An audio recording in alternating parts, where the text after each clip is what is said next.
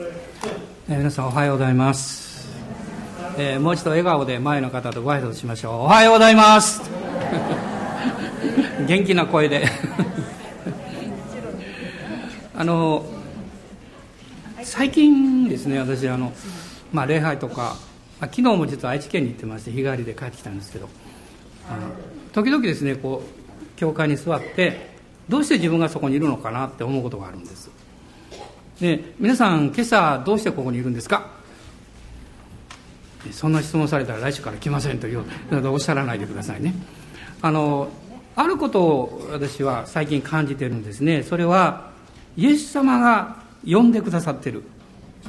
ね、あのヨハネによる福音書の7章の37節の中にこう書かれています。祭りの終わりの大いなる日にイエスは立って大声で言われたって書いてますね。大声で。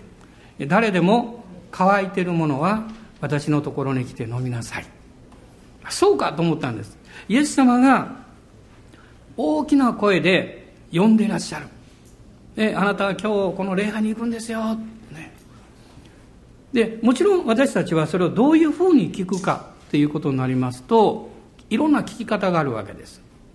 で実はクリスチャンがですね精霊様の御声を聞くイエス様の声を聞くというのは、まあ、3つのこう道があると思います。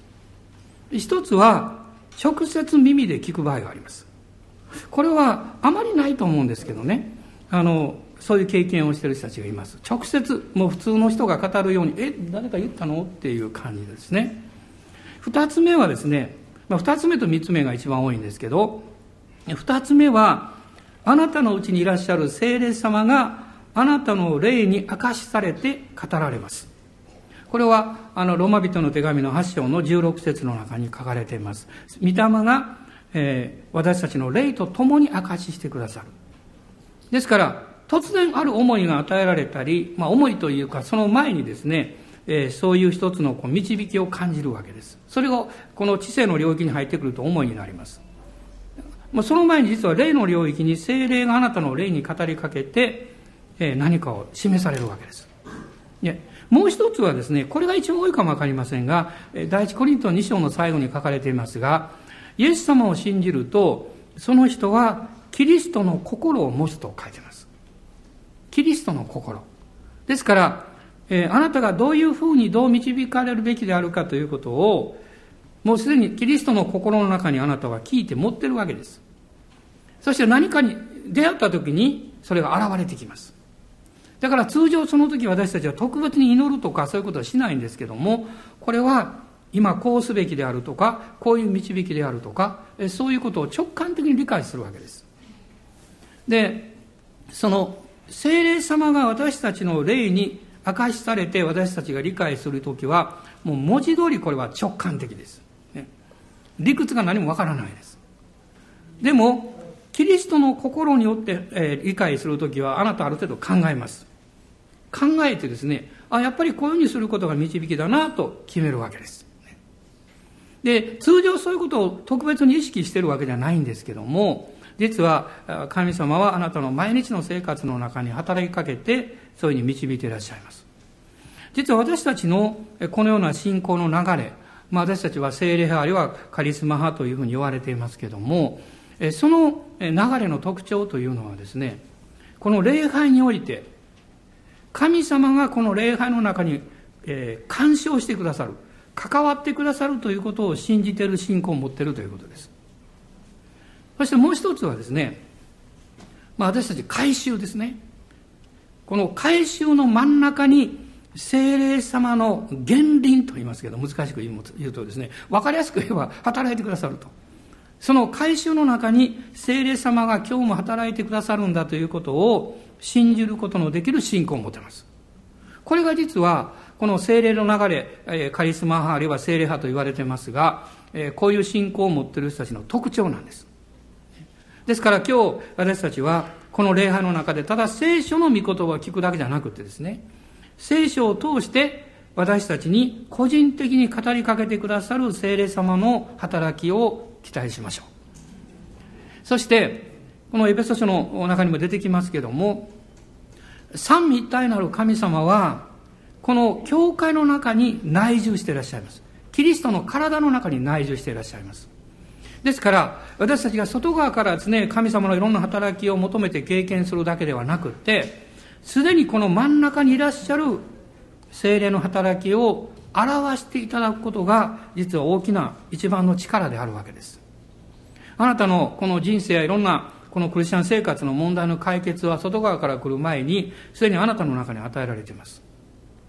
例えばあなたが例えば小さい頃本当に数回しか教会学校に行ったことがなかったとしてもその教会学校に行ってまああまり小さい時ですからよくわからないかもわかりませんが僕イエス様信じるよって言ってね私イエス様を信じまして信じたとします。実はその信仰に対しても神は答えてくださっていてあなたの魂じゃなくて霊の中に精霊がおいでくださってるんです。そしてあなたがそれからもう全く境界点がなかったとしても、この精霊様あなたの内側にずっと働きかけて、あなたが教会に行くように、聖書を読む機会が与えられるように、あるいはクリスチャンと出会うように、ね、助けをくださってます。それが、あの、何十年か経ってから表される場合もあるんです。ですから、小さい時でも、えー、その子供があんまりよく分からなくてもイエス様を信じるという祈りを一緒にするということはとっても大事なことです。で今日実は、えー、私がこの開きたいと思ってる箇所はヨエル書なんですね。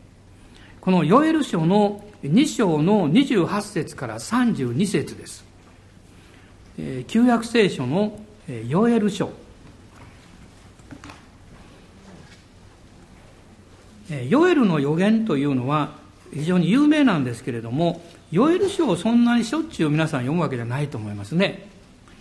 えヨエル書の2章の28節から32節までを、えまず一緒に読みましょう。よろしいでしょうか？1371ページになります。ご一緒にどうぞ。その後、私は私の霊をすべての人に注ぐ。あなた方の息子や娘は予言し、年寄りは夢を見、若い男は幻を見る。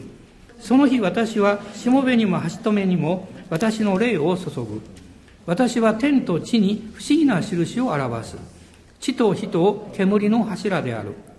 主の大いなる恐るべき日が来る前に、太陽は闇となり、月は地に変わる。しかし主の名を呼ぶ者は皆救われる。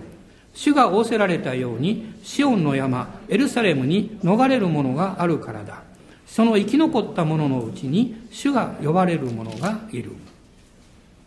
この28節の中に、その後私は私の霊をすべての人に注ぐと書かれています。そして息子娘は予言をする。年寄りは夢を見る。若い男は幻を見ると書かれてるんですけど、あなたは予言ですか夢ですか？幻ですか？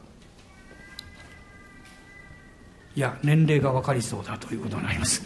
まあもちろん実はこれはですね、あの、お年寄りでも若い人でもこの全ての経験をすることできるんですけども、まあこういうこの予言をこのヨエルという人物がしているわけです。で、このヨエル書というのは、この予言書の中のですね、この12、まあ予言書っていうのは17あるんですけども、そのうちのこの12というのは、この小予言書と言われています。この、えー、ヨエル書の前の、えー、ホセア書からですね、この小予言書が始まりまして、そしてその2番目に、まあ、置かれているのがこのヨエル書であるわけです。で、このヨエル書の、まあ、記された年代とかいうものははっきり、この、まあ、わからないんですけれども、まあ、いろんなこう説があるんですが、まあ、彼はユダで生まれたこのユダ王国を中心に預言者活動をした初期の一人だというふうに言われています。ですから一番古い、えー、年代を取りますと、まあ、BC の830年ぐらい、えー、当時はヨアシという人が、まあ、王様であったわけです。もしこの時代に彼が、えー、この預言活動をしていたとするならば、え、おそらくエリアとかエリシャとですね、出会っていたという可能性もあります。で、この預言書、ヨエル書を読んでいきますと、主の日という言葉が4回ほど出てくるんですけども、この神様のこの裁き、審判についての予言と同時にですね、この後の日における驚くべき2つの予言があるんです一つがこの、え、主の日再臨についての予言ですねそしてもう一つがこの再臨の前に大いなる精霊の注ぎがある私の霊を注ぐというふうに、えー、彼はこの予言をしているわけですこの初代教会にとって精霊の働きというのは当たり前のことだったんですね。しかし、それが少しずつ教会が、えー、形式化されていく中で、その反動として、えー、精霊運動というものが実は2世紀に起こりました。まあ、これはモンタナス運動というんですけども、しかしそれもやがて廃れていきまして、まあ、中世の時代に入っていくわけです。まあ、16世紀にこの宗教改革が始まりました。そして、この、まあ、1500年の初期ですけども、この宗教改革が始まって、実は50年ぐらいの間にですね、このプロテスタントの教会の主なこの源流になっている5つの流れが生まれます。その、いわゆるルーテル派、改革派ですね。それから、あの、アナバプテストと言いますが、そのイエス様をはっきり信じた人が洗礼を受けるんだと。幼児洗礼ではなくてですね。でそのことをこの宣言してこのいろんな迫害を受けていった人たちがいるんですけどこの再洗礼派と言われる人たち。それから聖公会。それからピューリタン。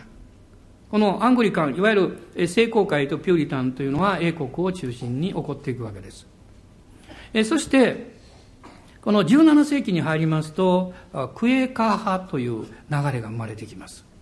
そして18世紀に入りますと、皆さんよく知っているこのジョン・ウェスレーを中心にして、あのメソジスト運動というのが起こるわけです。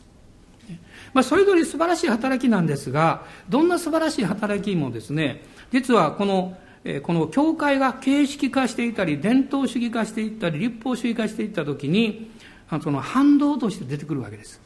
あるいは、この自由主義的に、この聖書の権や、あの、イエス様の十字架の救いから離れていく、そういう傾向が起こったときに、本物に変えるんだということで、いろんな流れが起こってきます。まあ、そういうふうな、この流れの中で、あの、まあ、19世紀に入りますと、特にアメリカではいろんなこの教団教派というものが生まれてくるんですけども、まあ、その中にこの法理熱運動というものが起こってくるわけです。まあ、それは、このえーえー、この自由主義とこの形式主義の一つはこの反動のような中からですねあのこの御言葉体験というものをこの強調していきます、ね、イエス様の救いと同時にこの救われた後クリスチャンは成果されていかなきゃいけない、ね、そしてその成果の経験あるいはもう一つの経験という考え方もありますがその精霊のバプテスマという経験が必要である。もちろん、その当時の精霊のバプテスマという考え方は、今私たちがこの威厳と結びつけて考えている考え方ではなかったんです。成果を含む考え方であったり、あるいはこの第二の恵みとも言われておりましたし、あの、清めの経験ということが中心にあったわけです。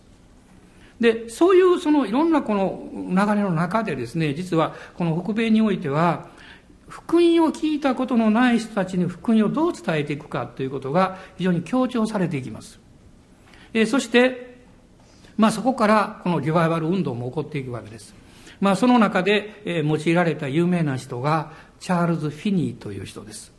このフィニーを通してたくさんの人たちが救われていくわけです。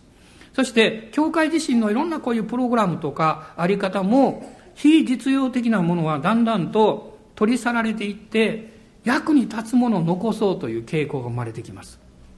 まあ実は、この宗教改革のその直後のですね、あの、一番大きな功績っていうのは何かっていうと、普通の人たちが聖書を読めるようにだんだんと導かれていったということです。これは最高にすごいことなんですね。実は今日もそうなんですけれども、その19世紀の終わりからですね、このいわゆるペンテコステ経験というものが顕著になっていきまして、20世紀に入るとこのペンテコステ運動っていうのが起こるんですがそのその精霊運動がですねこの第三世界にこうずっと広がっていった時に実はこの社会的にも非常に大きな影響を与えていくんですまず一つはですね教会に来ますとみんな平等なんです。ねその奴隷も自由人もない。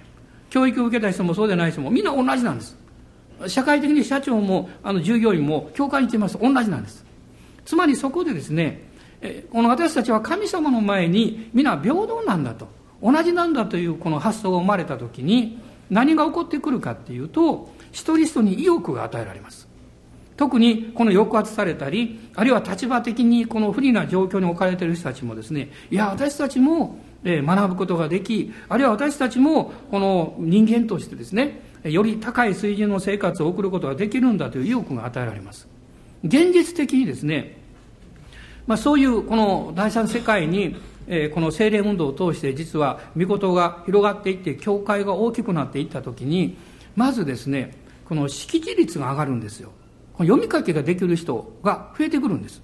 やっぱり教会に行って、その聖書を読んだり、賛美歌を歌ったりしたいわけです。ね、だから、あの、この識字率率がですね、この上がってくるんですね。これ非常に面白いことですね。それから、あの、生活水準が高くなってくるんです。これも不思議なことです。それはなぜかっていうと、人間の実は生活水準っていうのはですね、えを向上させるというこの意欲というのは、その人の持っているこのえー、人生観特にこの道徳観とかですねそういうことと非常に関係があるんですよ。だからその人がより人格的に高い気品と品,、えー、品性を持って生きようとしますと当然生活水準というのは上がってきます。それは物を豊かに持つか持たないかということではなくてその自分の生活の在り方を変えようとするわけです、ね、もう部屋の中が今までひっくり返った人がきれいにし始めます、ね、そして、えー、工夫をしてより高い、より豊かな生活をしたいという、そういう向上心が湧き上がってきます。まあ、こういうことが起こってくるんですね。でそしてもう一つはですね、あの、正義感が高くなるんです。社会悪に対して、えー、立ち向かっていくというか、この抵抗していくというか、そういうこの機運がですね、高まってくるんです。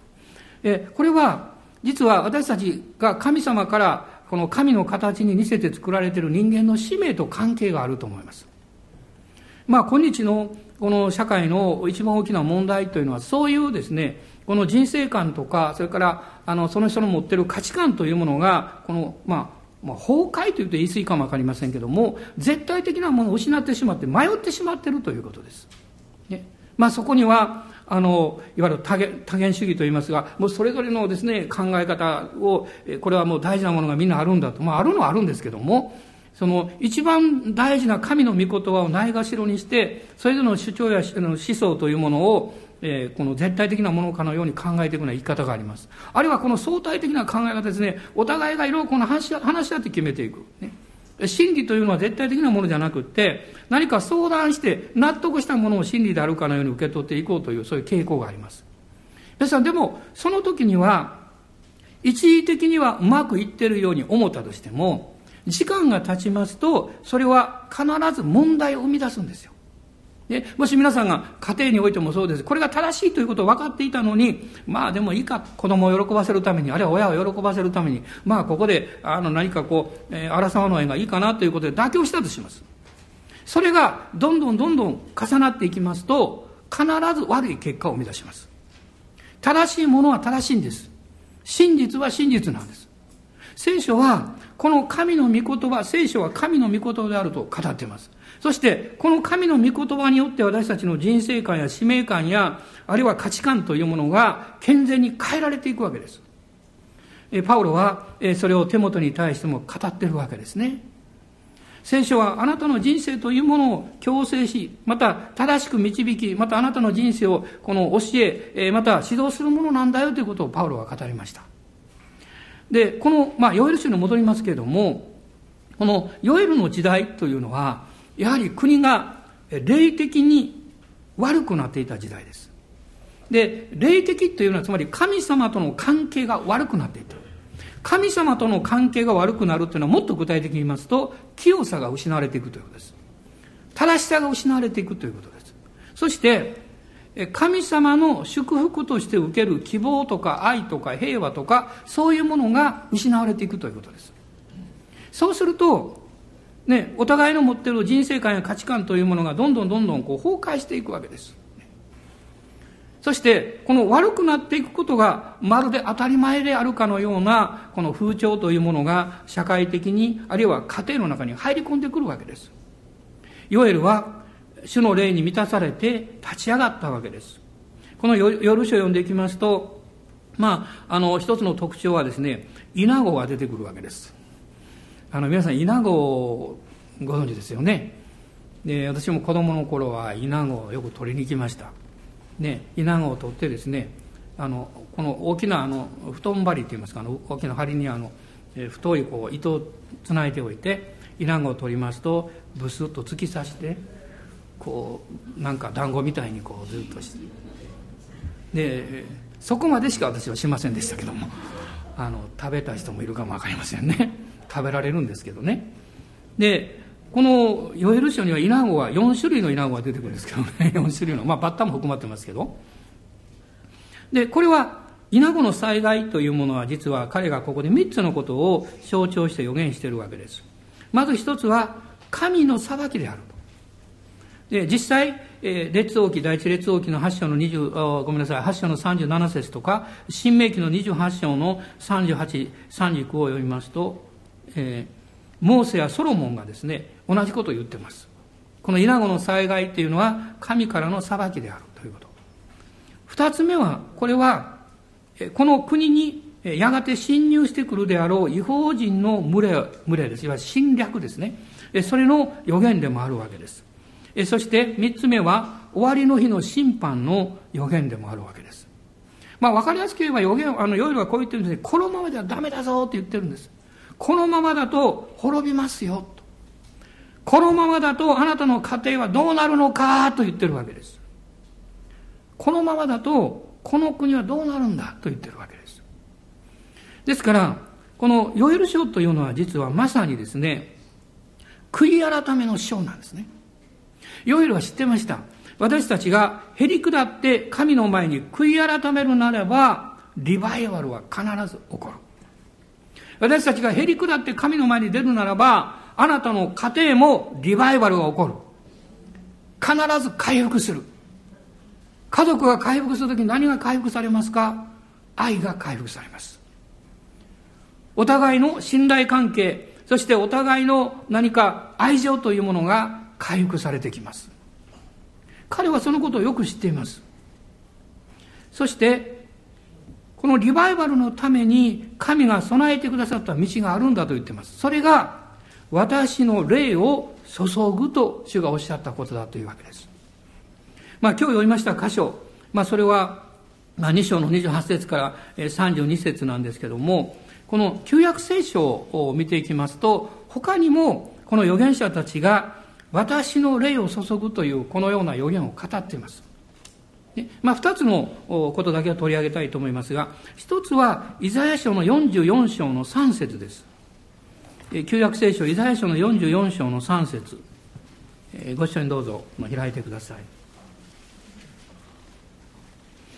私は、潤いのない地に水を注ぎ、乾いた地に豊かな流れを注ぎ、私の霊をあなたの末に私の祝福をあなたの子孫に注ごう。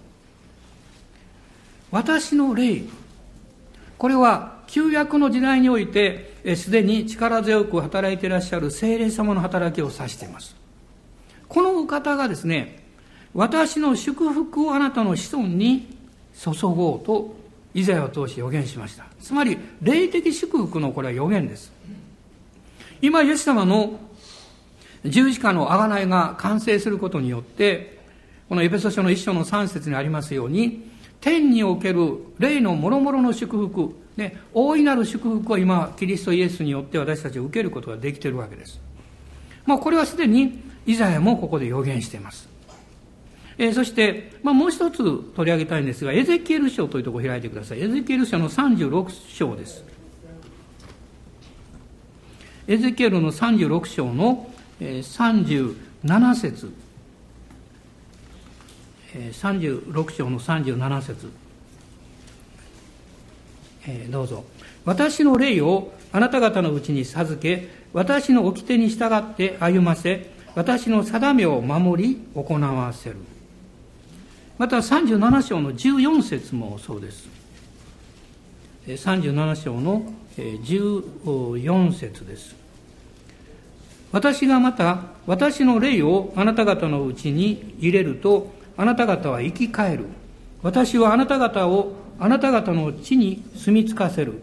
この時、あなた方は、主である私がこれを語り、これを成し遂げたことを知ろう。主の蜜げ。ここにおいては、エゼキエルは、私たちが後に与えられる霊的な立場。この私の霊をあなた方のうちに入れると、ここに書かれていますね。それ私たちが、このロマ人の手紙の8章の15節を見ますと、ことをしてくださる御霊を受けたと書かれています。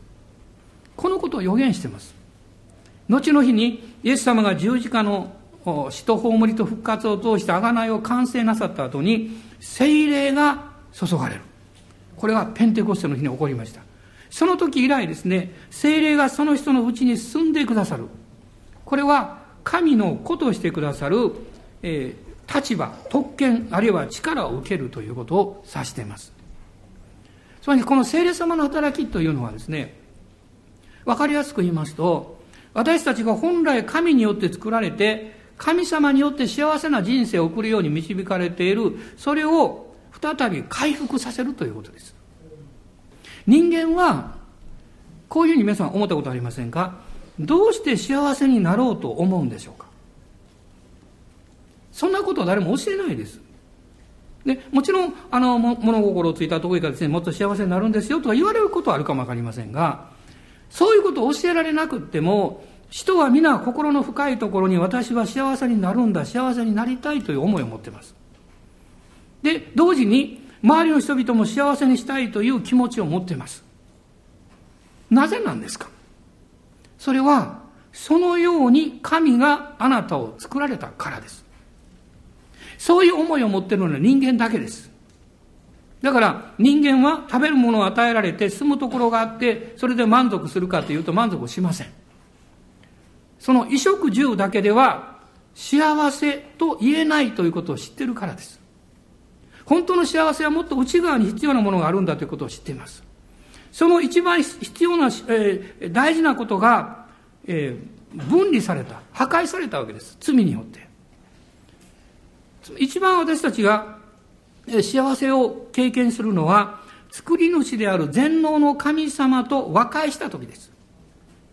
ですから、イエス様の十字架は、私たちの罪を許すと同時に、神との平和を与えると聖書は語っています。しかし、もっと深く考えると、それは、永遠に私たちが生きるであろう人生を取り戻したということです。罪の許しは単なる許しではなくて、あなたの人生が永遠に神の前に生き、幸せであるという人生を回復するための入り口なんです。罪の許しがないと、私たちは滅んでしまうわけです。でも罪の許しがあると、私たちは自分の人生を永遠に取り戻すことができます。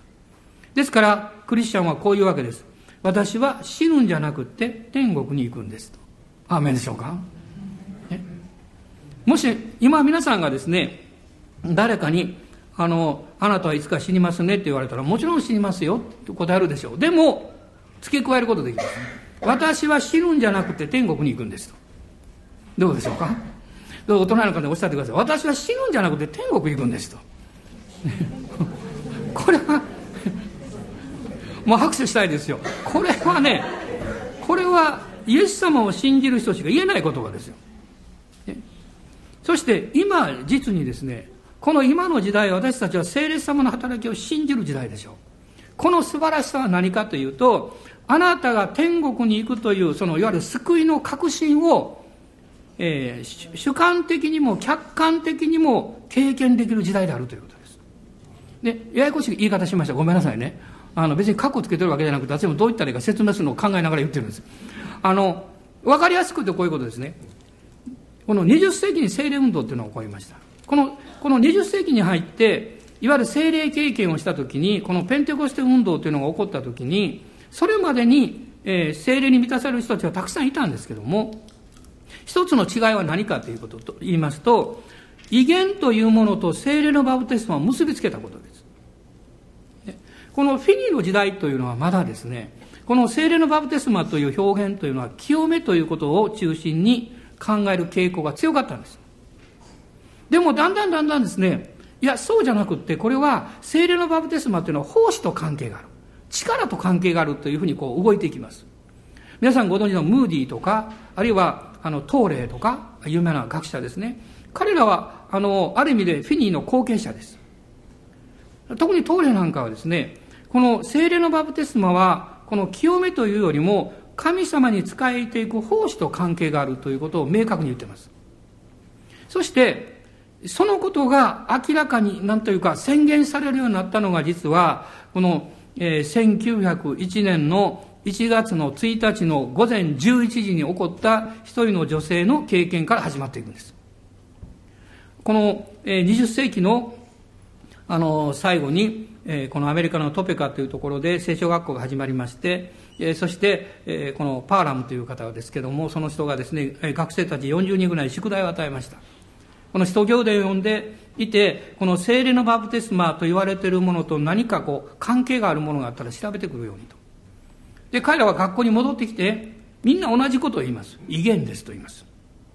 でそれでそれじゃ私たちもそういう経験をするために祈りましょうということで19世紀の一番最後の夜です。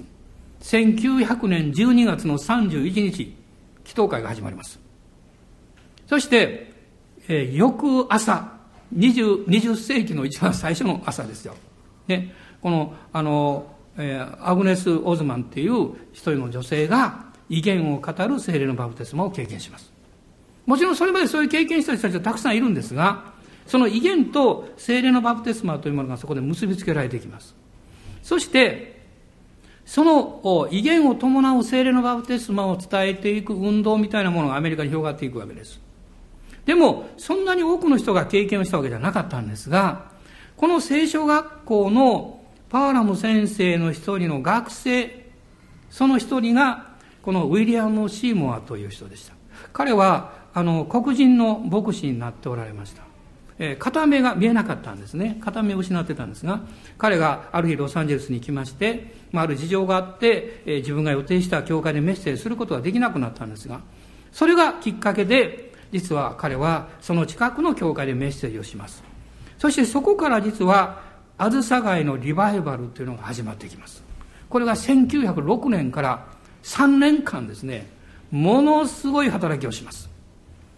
この3年間の間に世界中からいろんな人がやってきて、威厳を伴う聖霊のバプテスマを経験してきます。そしてそこからペンテコステ運動というのが始まりですね、いわゆるペンテコステのいろんな教団、教派というものが生まれてくるわけです。で、まあ、ある人は、この威厳とかそういうことを聞きますと、ちょっと抵抗を感じるかもわかりません。あるいは、この精霊運動というのは一体どういうふうなえー、あの効果をもたらしたのかということについて疑問を感じるかも分かりません。教会間に問題を起こしたんじゃないかと思うかも分かりません。確かにそういう面もあったと思います。ですから初期の時代において威厳を語りますとその規制教会にとどまることができなくってまあ、締め出されたり、あるいは出て行ってしまったり、あるいは問題を起こして、この分裂を起こさせてしまったり、そういうことも実際あったわけです。しかしそれは、全体の神様の計画から見ますとですね、これは、まあ、ある意味で、導きの中に置かれていたことだったんだと思います。あの、イエス様ご自身を表すのに、一つの教会や教団教会で表すことはできません。イエス様は偉大な方です。大きな方です。ですから、いろんな教団教派がそれぞれのイエス様の素晴らしさを表していくという、その使命を担っていくということは大切なことですね。で、まあ、その間にウェールズでリバイバルが起こりますけれども、このですね、実は精霊運動というものが、このペンテコステ運動というものがずっと起こっていた中でですね、実は、まあ、あえて二つの特徴をちょっと申し上げたいと思います。一つはですね、実は、宣教の情熱に燃やされたということなんです。あの、1906年に梓街のリバイバルが起こりまして、そしていろんな人が世界中からやってくるんですが、それからですね、えー、ある統計によりますと、1910年、たった4年間です。4年間の間にですね、この威厳を伴う聖霊のバプテスマを経験したその火を持った人たちが世界のなんと50カ国に宣教師として行くんです。これはすごいことですよ。4年間ですよ。4年間の間にですね、50カ国に宣教師が派遣されます。その経験をした人たちがその宣教師として出ていくんです。それは精霊に満たされるということは、福音宣教のスピリットに満たされるということなんです。精霊に満たされるということは、自己満足することではなくって、与えるスピリットに変えられていくということです。ただ自分が何か特別な経験をして、何か良かったなとか、そんなものだったらそれは精霊経験じゃありません。あなたが精霊に満たされると必ず福音を伝えたいという情熱に満たされます。これは、あの、山の途上の弟子たちも経験しました。御言葉を聞き、そしてイエス様がそこにおられたんだということが分かった時にイエス様の姿は目に見えなくなりました。しかし彼らはこう言いました。私たちの心の内に燃え、心の内が燃えていたではないか。ね。この炎ですよ。これは福音を伝えたいという情熱なんですよ。もう一つあえて言いますと、これはあの、前回私があの、姉妹たちにちょっとひどいこと言ったのは記憶がどっかにあるんで、今日は償いも込めて申し上げたいと思うんですけども、この、アスサガイのリバイバル運動の中にですね、女性が非常に用いられたんです。女性が用いられたんです。実は、このウィリアム・シーモアの右腕のように、このリバイバルの中心にいた人たちは女性だったんです。ね、二人のあの女性の伝道師が共に働きました。そしてそこからリバイバル経験をした人たちが、姉妹たちがですね、この火を携えて、ノルウェーとか、あの、このヨーロッパにも行きますし、それから、あの、このいろんな国にこう散っていきます。もちろん男性もたくさん用いられますけども、この女性も多く用いられるんですよ。ちょっと姉妹方、嬉しい顔をしていただけたらどうでしょうかね。あなたは用いられますよ。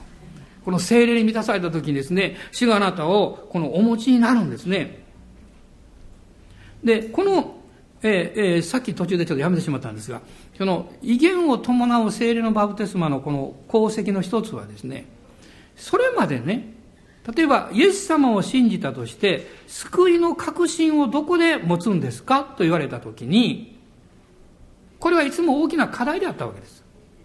例えば、恵まれてる時はね、ああ、私救われてます。ね、私、教会にも行ってるし、聖書も読んでるし、祈ってるしね。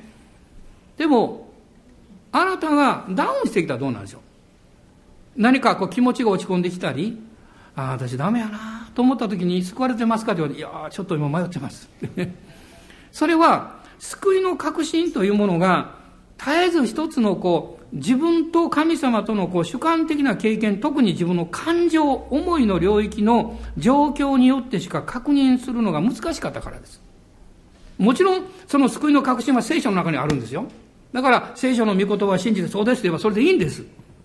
でも人間はそんなにできないんですよ。それは私が言わなくても分かってると思います。ね、私はこの御言葉を信じますと言いながら一週間も経ったら信じてはいるんやけどね、ということになります。ね、そこにはですね、何が必要なんですか？情熱が必要ですよ。愛が必要ですよ。以前私言いましたよね。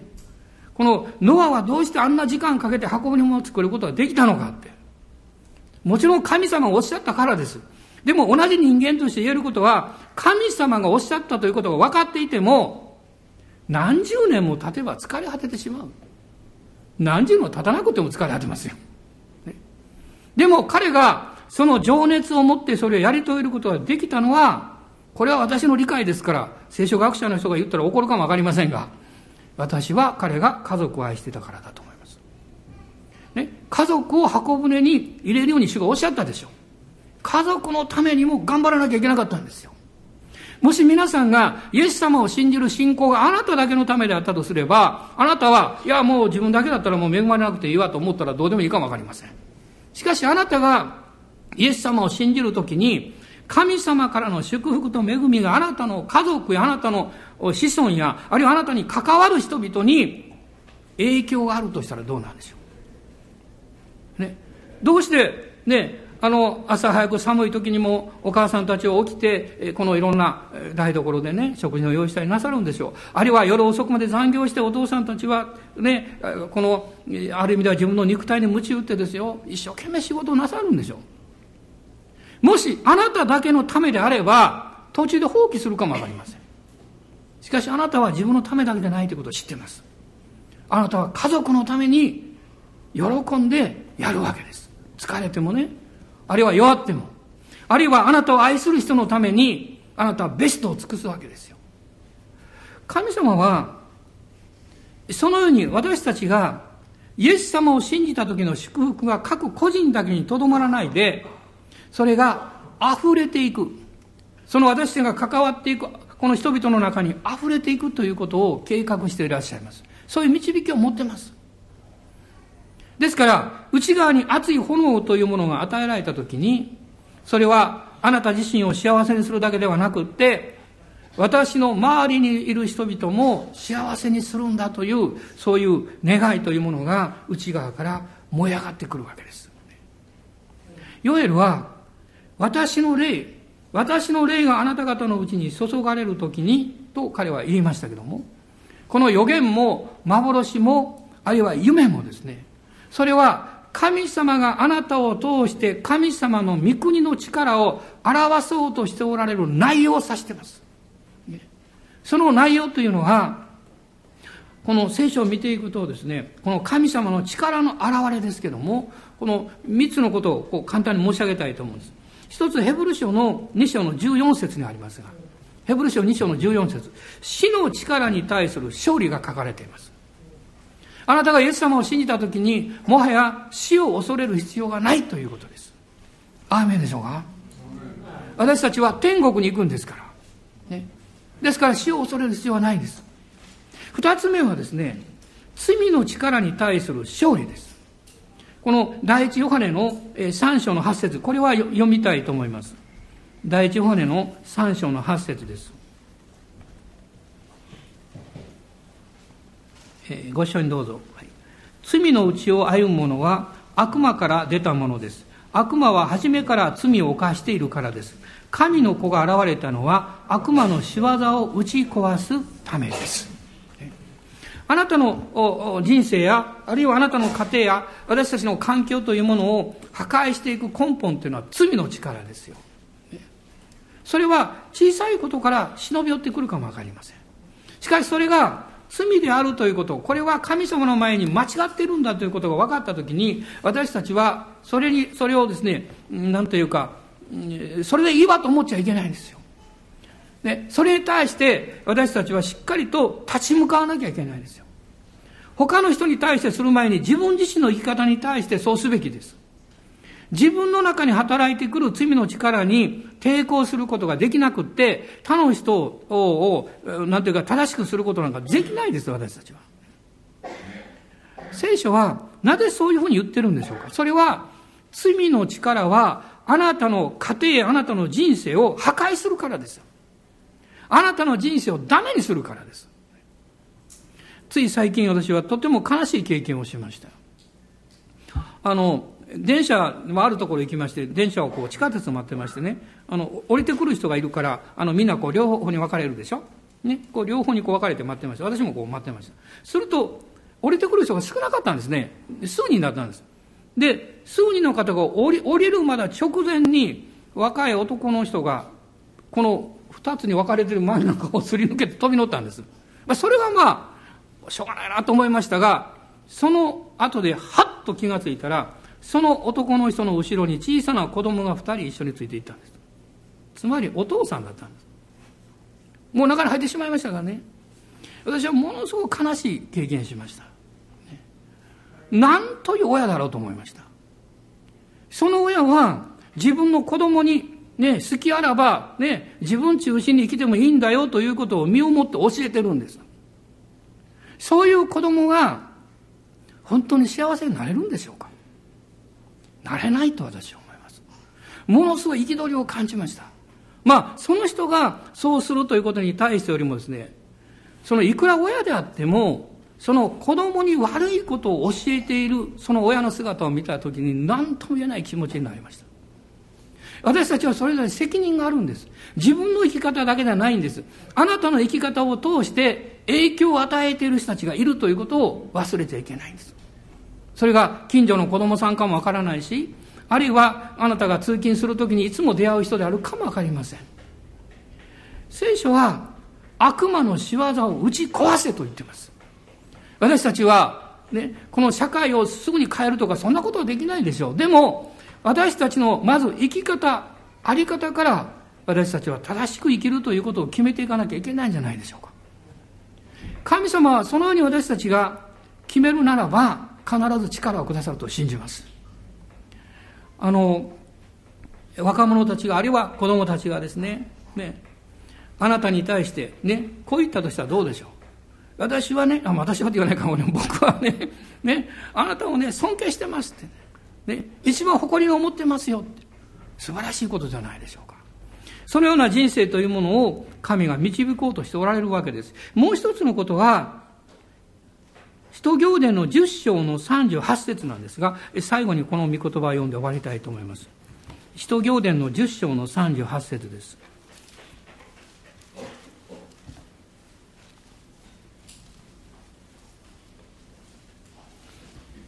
ご一緒にどうぞ。これを、えそれは、ナザレのイエスのことです。神はこの方に精霊と力を注がれました。このイエスは神が共におられたので、巡り歩いて良い技をなし、また悪魔に制せられているすべてのものを癒されました。神様の力の現れの中に悪魔の技に対する勝利があります。イエス様は制せられている人々を癒されたと書いてます。もちろんその中には病気の癒しも入ってますが、それ以上のことが入ってます。私たちの生活のあり方の癒しです。今日私も含めて皆さんにチャレンジを与えたいと思うんです。それは私という存在がその家庭において、社会において、その奉仕において、その関わっている場において、癒しの役割を果たしているだろうかということです。あなたがおられることによって、周りに、その生活の場に癒しがなされてるかどうかです。いや、癒しよりも争いが起こってますってなればですね、これは大問題です。癒しというのは、許しと和解から始まります。許しと和解からです。それは、あなたの側から始めるべきです。あなたの側から手を差し伸べるべきです。あなたの側からへり下るべきです。あなたの側から仲良くなるべきです。その時に癒しの力が流れてきます。その時にイエス様の十字架の贖いの力が表されてきます。だから私たちは賛美をするんです。主を褒めたたえるんです。私が主を礼拝して、また素晴らしいワーシップがありましたけども、そのワーシップをするのは宗教的行事をやってるわけじゃないんです。あるいは音楽の練習してるわけでもないんです。そのワーシップの中で、神の臨在を経験して、そして力を受けて、それをあなたが生活の場に持っていくためです。今週は、あなたを通して、どれだけの人が少しでも元気になるんでしょう。どれだけの人が幸せになるんでしょう。どれだけの人が勇気を持つことができるんでしょう。みんな求めてるんです。勇気を与えてくれる言葉や態度や、そういう人に出会いたいと思ってるんです。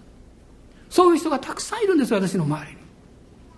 どうぞ目覚めてください。そして、私たちが自己中心的なクリスチャンとして生きないように、ね、私たちの周りの人々に力や励ましを与えていくその存在でありたいと思いますですから精霊の力が必要です私の霊が注がれるんだとヨエルは言いました。そしてそれがペンテコステの日に起こりました。そしてこの21世紀はこの精霊運動の流れの中でさらに新しい働きが起ころうとしていると信じます。それは一人一人のクリスチャンを神様が用いて神の国の力を社会の中で、家庭の中で表すという計画が実現していくということです。アーメンでしょうか？あなたは鍵ですよ。あなたがそれに用いられるんですよ。ですから私たちは大胆に祈りましょう。大胆に信じましょう。そして大胆に精霊に満たされていきましょう。アーメン。どうぞお立ち上がりください。今一緒に主を礼拝しましょうハレルヤ感謝しますアーメン感謝しますハレルヤ感謝します何か今礼拝とかすごく暑いですね。あの温度も暑くなってきてるのか分かりませんけども。本当に主の霊がこの場所に豊かに今望んでるということを信じます。ハレルヤ。冷蔵庫で帰らないでください。私たちは、ね、バーベキューのように バーベキューのようにですね主の前に全焼の生贄として燃やされて焼き尽くされて、まあ、焼き尽くしたらバーベキュー食べられなくなりますけど。で主の前に焼かれてですねこのかぐわしい香りを持って祈りのあの何か立ち上る香りを持って帰っていきましょう。主よ私を用いてください。主よ私を精霊に満たしてください。とおお主よ感謝します。今一緒に主をあがめましょう。どうぞ皆さん。ご自由に主を礼拝なさってください。ハレルヤハレルヤ感謝します。私たちは今歴史を作っています。この21世紀のクリスチャンの歴史を作っています。この社会的な一般の歴史があります。でももう一つの力強い歴史はキリスト教の歴史です。実はその中に全能の神がどのようにクリスチャンたちを導いてこられたかというのはこれはある意味で影の歴史なんです。そしてその影の歴史がこの表舞台に皆さんが考えている普通の歴史に多大な影響を与えています。そして国を変えていっています。私たちもこのような今歴史に生かされています。一人だから皆さん職場ではクリスチャンあなただけかもしれません。でも目に見えないキリストの体があなたと共にいます。そしてあなたに勇気と力を与えています。あなたのために祈ってます。ですからあなたも祈りましょう。ハレルヤ。この精霊に満たされて前進していきたいと思います。アーメン。感謝します。オーラがサンバラララスクローリア。今自由にどうぞお祈りください。家に祈られても構いません。ハレルヤハレルヤ。オーラがサンバラララスクローリア。インダラララスカラバラララスサンバラララスクローリア。ハレルヤハレルヤ。オーリビガラララサンバラララスカンダラララサラララスローリアハレルヤハレルヤ。私は祈りながらどうぞ聞いてください。最近強く感じるんですね。私は霊的に弱すぎたなと思うんです、ね、本当に怒らなきゃいけない時にも怒らなかった。まあそれはこの悪魔の働きに対してですよ。人間に対してじゃないですよ。もっと憤るべきであった。敵はいつもやってきて人々を不幸にしようとしてる。それはしょうがないなみたいな考え方でどこかで諦めてはいないんですけども何かある意味で受け取ってしまっていたんじゃないかなということをすごく示されています。そのことを悔い改めます。敵がやってきて悪魔がやってきて人々を悲しませたり病気を通して苦しめ苦しめたりあるいは辛い経験をする時に怒りたいと思います。憤りを持ちたいと思います。そして心の中で叫んで祈ります。サタンを退け。手を離せ。お前は神の子たちに指一本触れることはできない。敵に対して寛容にならないようにしましょう。悪魔に対して忍耐強くならないようにしましょう。私たちにはイエス様の皆と知潮があります。その皆と知潮によって宣言して立ち向かっていきましょう。ハレルヤおーハレルヤハレルヤこの朝も精霊の力が働いています。精霊様がその力を今表そうとしていらっしゃいます。ですから今信仰の霊を解放しましょう。イエス様に対して感謝を捧げましょう。神に従うことを決心した時に悪魔に立ち向かうことができます。ハレルヤオーラがサンバラララスカラララスローリア。アーメンアーメンアーメンハレルヤおー主よ感謝します。ハレルヤハレルヤハレルヤオーララララサンバラララスカラララスイリビリビハンダラララスクローリア今日皆さんの中であの、えー、腰の痛い方いらっしゃいますか？腰痛の方おられますか？ちょっと手を挙げてください。はいいらっしゃいますか？その方はちょっと自分でちょっとこの腰のところ手を当ててください、はい、もし同性の方がいらっしゃったらね姉妹は姉妹男性は男性。兄弟兄弟。あの手を置いてあげてください結構です。今主が癒してくださることを信じましょう。アーメン。イエス様の皆によって今腰に痛みや弱さを覚えている兄弟姉妹の癒しを宣言します。宣言します。ハレルヤ。おおハレルヤ。股関節や脊椎あるいは頸椎が正常な位置にまっすぐになるようにその腰痛の原因を断ち去れ筋肉や筋や神経が癒されるよアーメンアーメン。少し体腰を動かしてください。ハレルヤ。主が癒しがはったことを信じましょう。ハレルヤ。オーリハンバラララスカラララスハレルヤハレルヤ。アーメン。首とそれから右の方の肩が特に痛い方いらっしゃいますか？後ろにもいらっしゃいますね。えっ、とどの手か姉妹は姉妹兄弟は兄弟のところちょっと行ってあげて手を置いてあげてください。首首のところそれから特に右肩の方が左も痛いかも分かりません。右肩が特に、まあ、凝ってるというか痛みがある方ですね。おられます今56人の方手を挙げましたね。あの男性の方手を手を挙げてください。男性の方いらっしゃいますか？男性はいない。あの姉妹は姉妹のところ行ってあげてくださいねまあご家族ご夫婦だと別に構いませんがはい。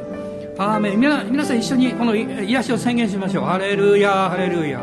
エス様の皆によって今首や特に右肩の痛みこりが完全に癒されるように。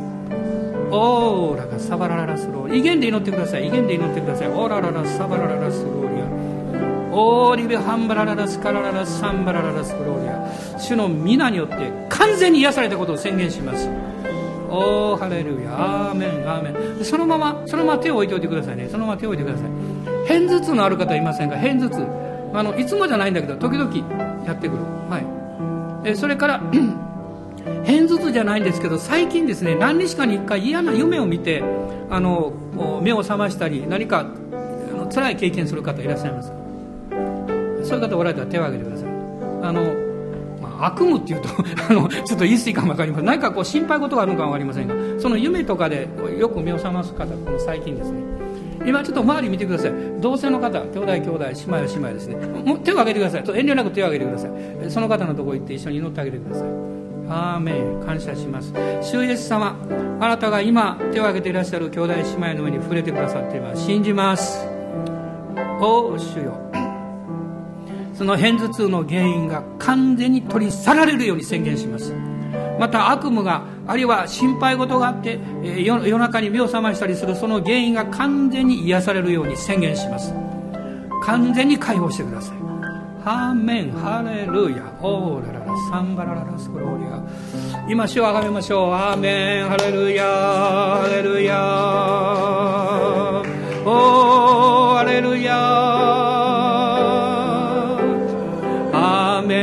アメンハレルヤオラララスカラバラララサンバラララスカラララスローリア。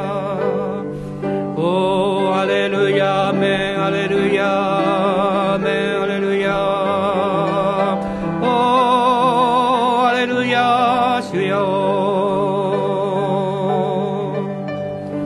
悪魔の技を打ち砕くためです悪魔の仕業を滅ぼすためです。アーメン。感謝します。アーメン。ハレルヤ、えー、皆さんの中でその右のこの歯でしょうかね。顎か。右側の、えー、に痛みとか何かちょっと問題のある方いらっしゃいますが。右側。右側です。いらっしゃいます。はい。すぐそこにそばにいる姉妹が一緒に祈ってあげてください。それから右の膝。右の膝です。右の膝にあの、まあ、痛みとか負担があって辛い方ですね。向こうにも姉妹がいらっしゃいます。兄弟もいらっしゃいます。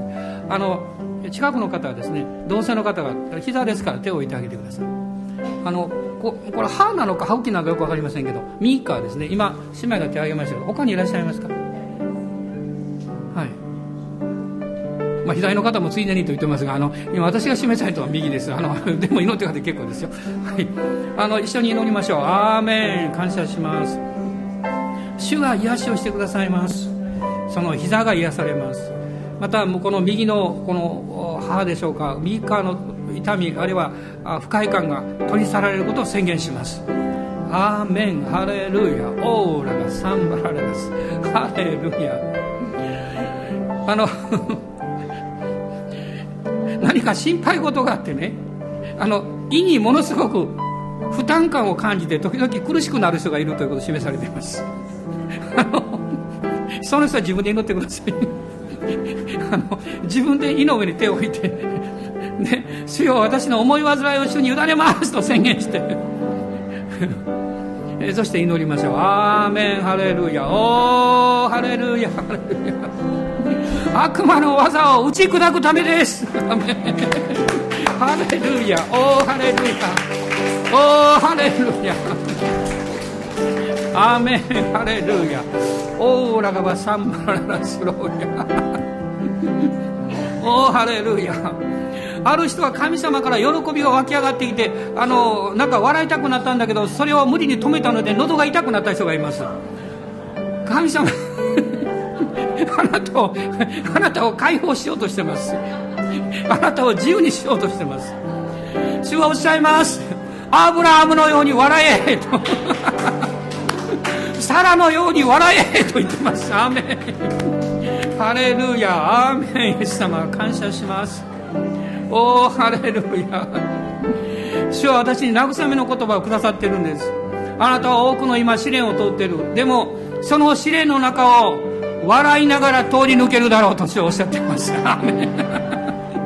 ハレルヤ。笑ってる人は傷つきません。そこには勝利があるからです。アーメン。ハレルヤ。オーラがサンバララスローリア。今仕事のプロジェクトのことで頭が痛い。兄弟たちが2人ぐらいおられますよ。23人ぐらいおられます。でも心配しないでください。主があなたに知恵をくださいます。主がその仕事の課題を主に委ねようとおっしゃってます。どうしてあなたはいつまでも持ち抱えて一生懸命答えを言おうとしてるんですか？私に委ねようとしようおっしゃってます。今主に委ねましょう。ハレルヤ。アーメン。ハレルヤ。オーラがサンバラララスローリア。ハレルヤ。オーラバラララサンバラララスもうしばらく自由に主をあがめましょう。威厳でもどう自由に乗ってください。ハレルヤラバラララスカンバララスローリアインディリビリビハンバラララスクローリアハレルヤハレルヤ。おおハレルヤ。オーラバガサンバラララスおおハレルヤ。オーラララサンバラララスカラバラララスローリアロバさえも口を聞くんですから。聖書にそう書いてありますから。あなたはロバ以上じゃありませんか。ですから笑っていいんです。感謝していいんです。ハレルヤ。主の勝利を知っていますから。ハレルヤ。オーラがサンバラララスクローリア心配しないでください。今のこの時間のことはあの CGN テレビには載りませんから大丈夫です。アーメン感謝します。ハレルヤ。オーラはサンバララスクローリアハレルヤ。ハレルヤ。しかしこの時間は変になっても構いません。私はあなたが正常であることを知ってますからどうぞ心配しないでください。おーハレルヤ。感謝します。聖霊様あなたが現れてください。あなたがどうぞしよう。私たち一人一人の生活を信仰を健康にしてください健康にしてください。オーラがサバララスローリア。アーメン。ハレルヤ。感謝します。アーメン。アメン。ハレルヤ。ハレルヤ。ハレルヤ。レ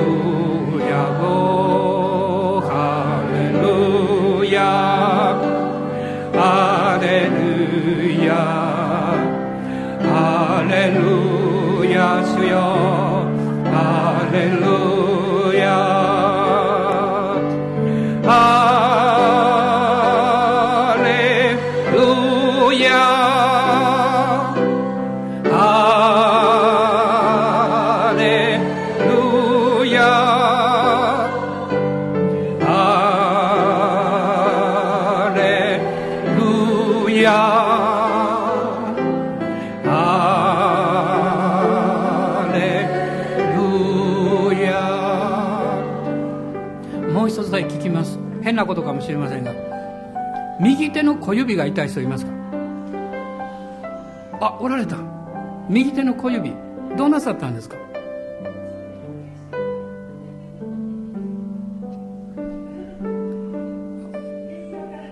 はい。で今祈りましょうその姉妹のため。あの、えっと、隣のにいる姉妹たちその小指をこう軽く握ってあげてください。そして「アーメン」イエス様あなたの皆によって今愛する姉妹の右手の小指が完全に癒されますよ。その痛みの原因が取り除かれますよ。おお主よ。聖霊様によって癒しの力が今望んでください。アーメン。皆によって宣言します。アーメン。アーメン。私たちの主イエス・キリストの恵み父なる神のご愛精霊の親しき交わりが私たち一同と共にこの新しい週一人一人の上に豊かにありますように。アーメン。